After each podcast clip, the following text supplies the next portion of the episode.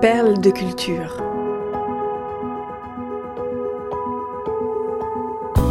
Découvrez comment les artistes trouvent l'inspiration dans leur propre vie pour créer des œuvres d'exception.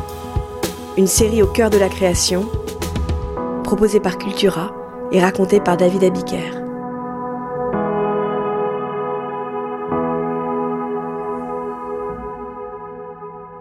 Heroes de David Bowie. Été 1976. David Bowie abandonne Los Angeles pour s'installer à Berlin-Ouest. Le chanteur n'est décidément jamais là où on l'attend.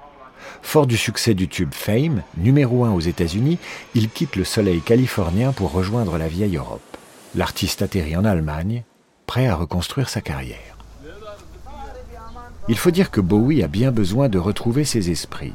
Son dixième album, Station to Station, paru en janvier 1976, est marqué par l'apparition d'un sinistre personnage, le Thin White Duke.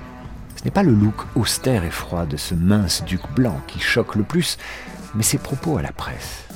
En avril, de passage à Stockholm, le chanteur déclenche un tollé en déclarant qu'un leader fasciste ferait du bien à la Grande-Bretagne.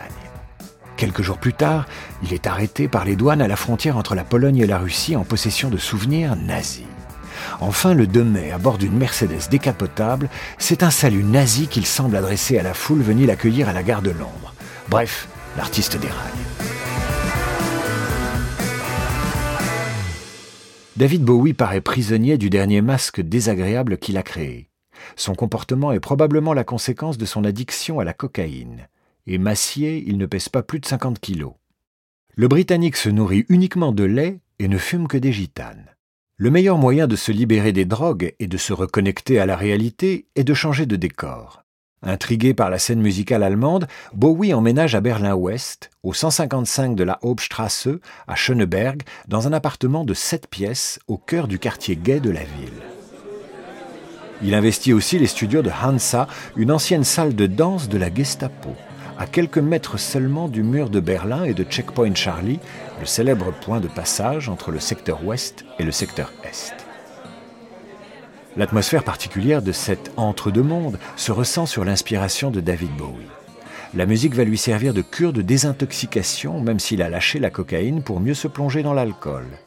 La boisson ne remet toutefois pas en question l'inventivité de son équipe artistique qui travaille sur un nouvel album bientôt baptisé Heroes. Le maître mot est l'expérimentation, influencée par la scène locale. Le soir, David Bowie explore les nightclubs du Berlin-Ouest interlope, s'évade dans le quartier turc de Kreuzberg, pratique le billard dans les cafés enfumés. Ce mode de vie, plus spartiate et restrictif, va porter ses fruits sur le plan créatif. Dans le lot des chansons de Heroes, la plus marquante est évidemment celle qui donnera son nom au disque. Heroes est le résultat d'un cheminement aussi hasardeux que cohérent. La méthode de travail mise en place par Bowie et sa troupe est d'ajouter les idées et les pistes au fur et à mesure, comme s'il fabriquait d'abord le cadre avant le tableau. Ainsi, avant d'être une chanson, Heroes est d'abord une base musicale. Du feeling, du groove, un crescendo épique, des notes de guitare aérienne, ne manquent que les paroles. Mais le titre, lui, est déjà là. Bowie veut rendre hommage à la formation phare de sa période berlinoise, le groupe de rock allemand Neu, et leur morceau Hero. Dans les paroles, David Bowie parle d'alcool, sans aucun doute, mais il évoque aussi un couple d'amoureux qui s'embrassent à l'ombre des miradors alors que fusent les balles au-dessus de leur tête. Cette scène, le chanteur en est le témoin. Cherchant l'inspiration pour écrire le texte en ce mois de juillet 1977, David Bowie demande au producteur Tony Visconti et à la choriste allemande Antonia Maas de sortir se balader pour le laisser seul, en studio, face à sa feuille blanche. Par la fenêtre, la star du rock regarde partir ses deux collaborateurs. Il les voit se rapprocher du mur de Berlin, s'enlacer et s'embrasser. Tony Visconti est alors un homme marié. C'est cette image que David Bowie va inclure dans son morceau.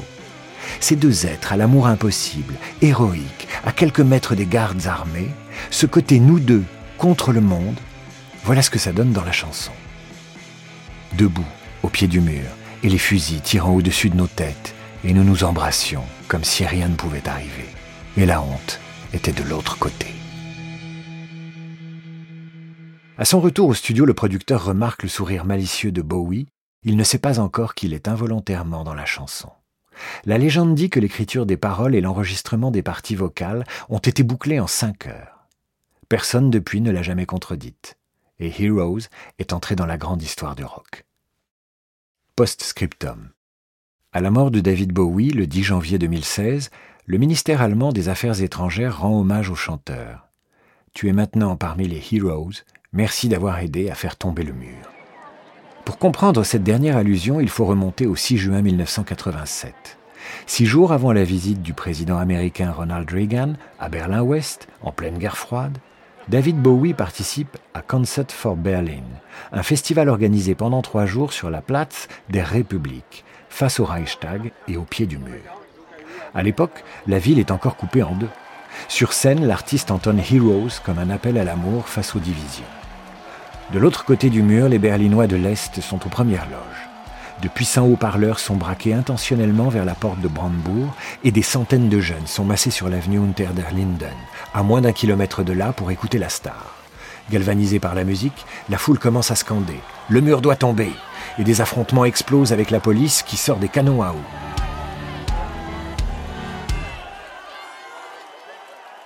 Selon certains médias, le concert a été le point de départ des manifestations qui ont conduit à la chute du mur le 9 novembre 1989.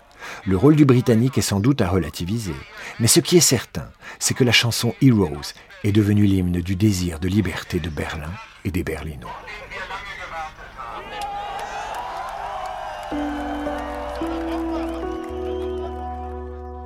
Perle de culture est un podcast Cultura produit par Création Collective. Texte de Julien Bordier, raconté par David Abiker. Rédaction en chef, Éric Leray. Curation, Frédéric Benaïm. Réalisation, Léo Gagnon. Générique, Alto Music. Naming et création graphique, St. John's.